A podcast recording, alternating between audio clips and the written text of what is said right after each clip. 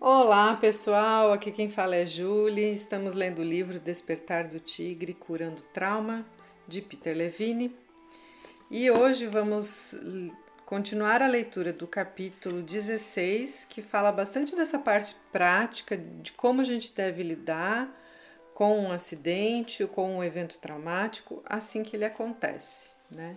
Então, como a gente pode dar essa assistência, que fases, que passos fazer e aí ele veio falando das fases da intervenção imediata, com coisas bastante práticas de deixar a, a pessoa quieta, depois de quando ela vai ser removida, o que fazer, e aí começando a avaliar, renegociar os, esse trauma, é, fazendo com que a pessoa volte nesses momentos e, e investigue um pouquinho a imagem, sentimento, sensação, pensamento que surge e hoje vamos ler então a fase 4, que é depois de ter passado por essas outras fases, vivenciando o momento do impacto.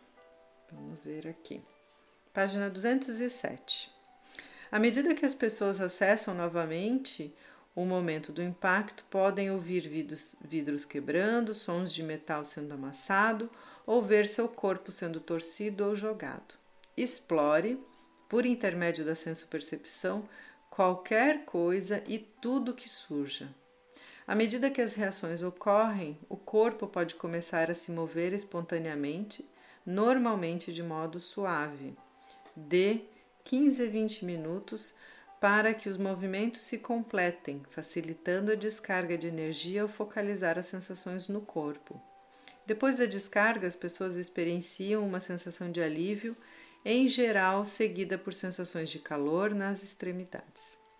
As pessoas podem sentir seu corpo indo rapidamente em duas direções, por exemplo, enquanto eu era jogado sobre o para-brisa, senti os músculos das minhas costas se tensionando e me puxando para a direção oposta.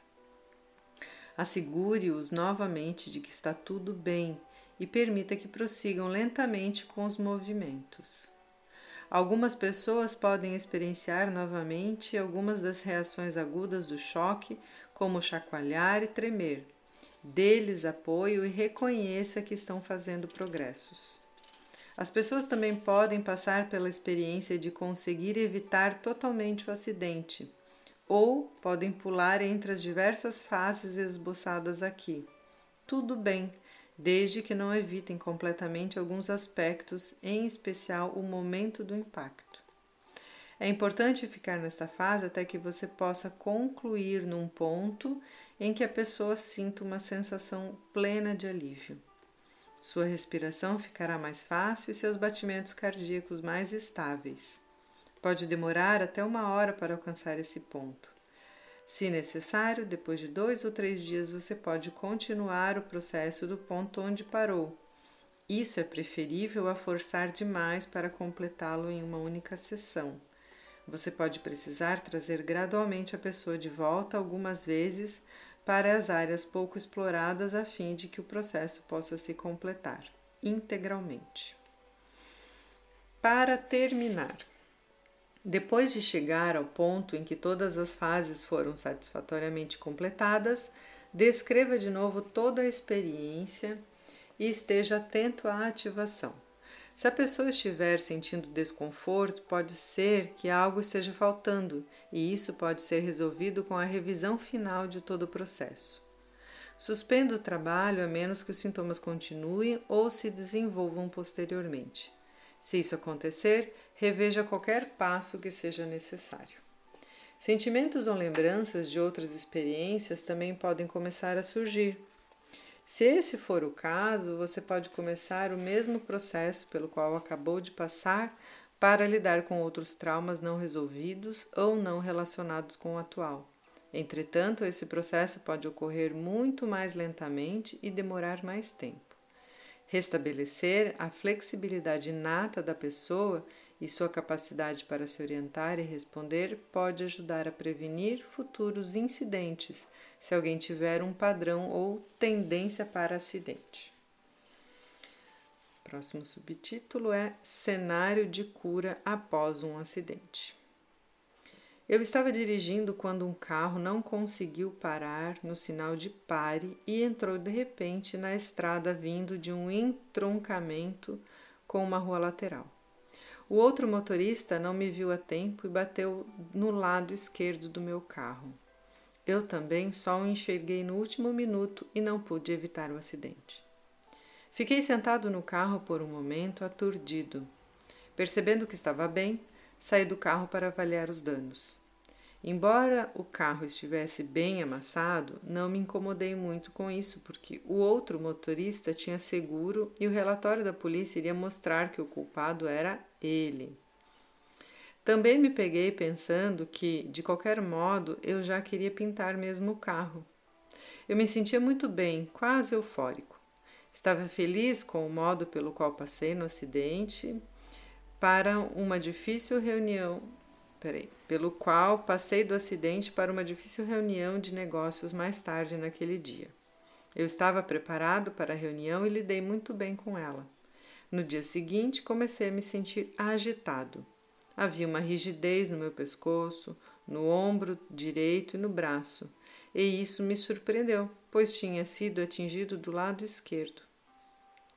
Olhando de novo para o que tinha acontecido mais cedo no dia do acidente, periferia do fato, e, revivendo o processo com o amigo Tom, Joy, chamaremos de Joy o homem que teve o acidente, lembrou de ter entrado em um carro para ir trabalhar e de estar bravo com sua esposa.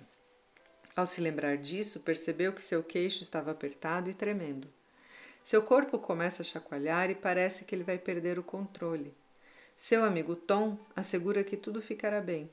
Quando Joe para de tremer e sente-se um pouco aliviado, eles continuam a explorar mais detalhes anteriores ao acidente.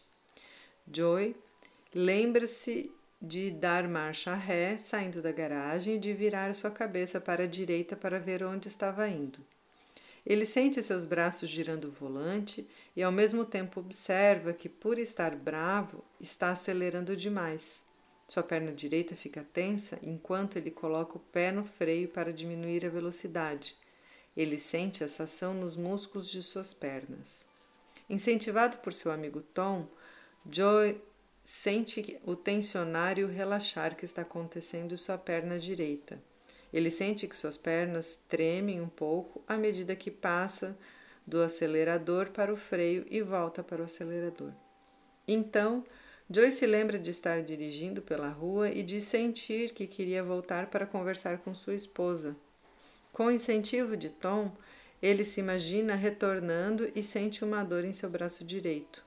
Essa dor se intensifica. À medida que eles focalizam na sensação, a dor começa a diminuir. Eles focalizam a vontade que Joy sentia de voltar. Desta vez, Joy consegue completar a volta ao seu corpo e à sua mente e se imagina voltando para casa para resolver as coisas com sua esposa. Ele lhe diz que se sentiu magoado na festa da noite anterior porque ela parecia estar ignorando-o. Ela lhe diz que só queria sentir que poderia estar com as outras pessoas sem precisar depender dele. Explica que não é nada pessoal e que se sente muito bem com o relacionamento deles. Joy sente-se aliviado e acha que chegou a um entendimento e a uma apreciação mais profunda de sua esposa. Ele também imagina se teria ou não visto o outro carro se tivesse resolvido as questões com sua esposa antes de entrar em seu carro. Nesse ponto, Joy sente-se aliviado. Ele sente um pouco de culpa pelo acidente, mesmo sabendo que a outra pessoa estava claramente errada por não ter respeitado o sinal de pare. Tom então pede a Joy que descreva os detalhes da estrada imediatamente antes do acidente, apesar de ele afirmar que não se lembra do que aconteceu. À medida que Joy começa a descrever aquilo de que se lembra, sente os ombros se tensionando. Ele tem a sensação de que seu corpo está sendo puxado para a direita e em seguida a imagem de uma sombra rápida. Tom pede a seu amigo que olhe para a sombra e Joy começa a ver a cor amarela de seu carro. Resposta de orientação. À medida, à medida que Joy tenta detalhar essa imagem, percebe que via o para-choque dianteiro e depois o rosto do motorista pelo para-brisa do carro. Joy pode dizer, pela expressão do rosto dele, que não tinha percebido que havia passado por um sinal de pare. O homem parece perdido em seus pensamentos. Tom pergunta a Joey o que está sentindo e ele responde que está realmente com raiva do cara e quer destruí-lo. Tom incentiva Joey a imaginar que ele está destruindo outro carro. Joey vê a si mesmo pegando um grande martelo e reduzindo outro carro a pedacinhos. Ele agora está experienciando uma ativação elevada, mais do que antes.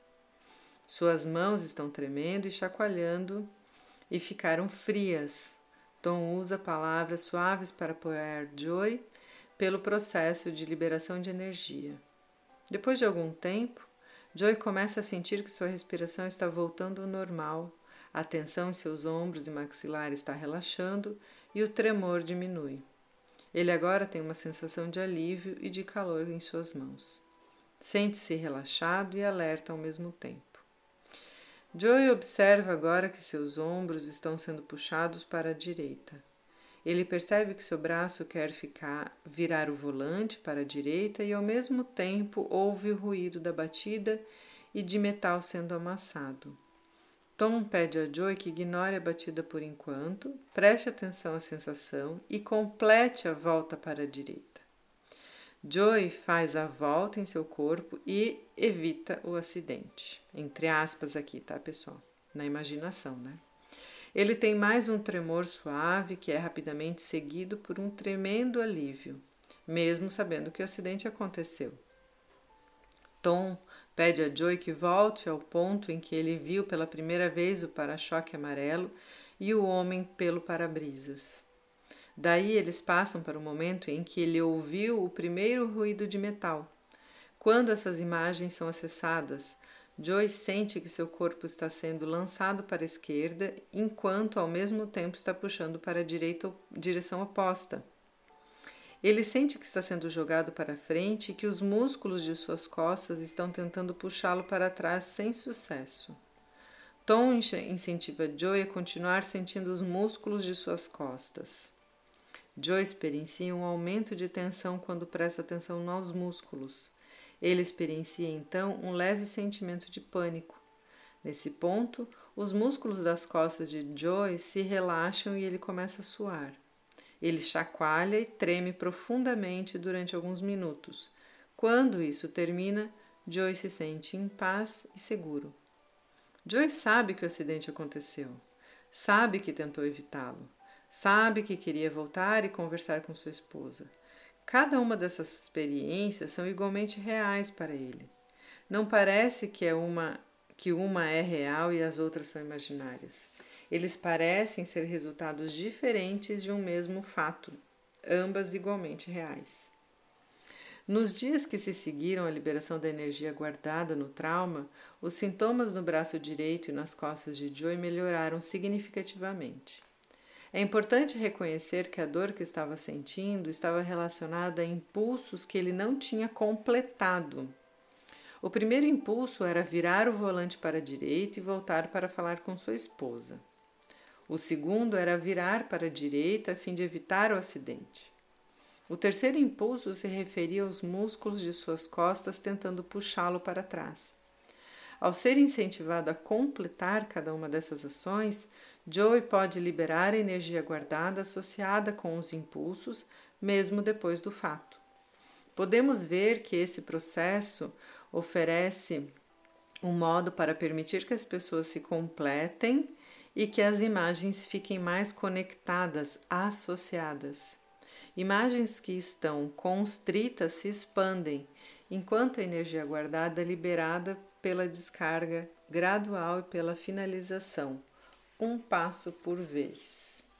Bem interessante, né? Ele termina o capítulo dessa forma e para mim faz muito sentido, né? Porque a gente não vai é, mudar o fato que aconteceu, a imagem e a situação vão permanecer aquelas, mas ao reviver e tentar na imaginação dar outros sentidos, dar outros significados e outras direções para as, o passo a passo do, da memória, a gente pode fazer com que o corpo libere então aquela tensão que ficou presa naquele exato momento, né? Então, quando ele sentiu que deveria ter voltado, mas não voltou, ele se retesou e aquela tensão ficou fixa ali no corpo dele. E aí ele continuou. E aí foi para outro fato e para outro e para outro.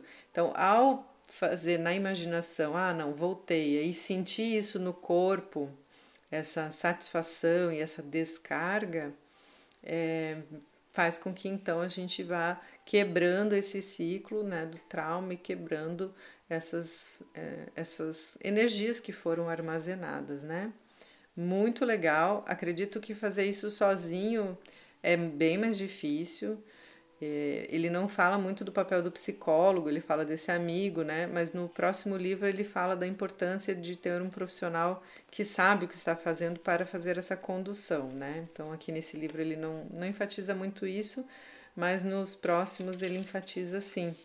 E aí eu acho que é bem legal. O próximo capítulo ele vai falar dos primeiros socorros para crianças, então também bem interessante o que que a gente pode fazer para que a criança não fique traumatizada, né? Espero que vocês estejam gostando, que tenham um lindo dia e até o próximo áudio.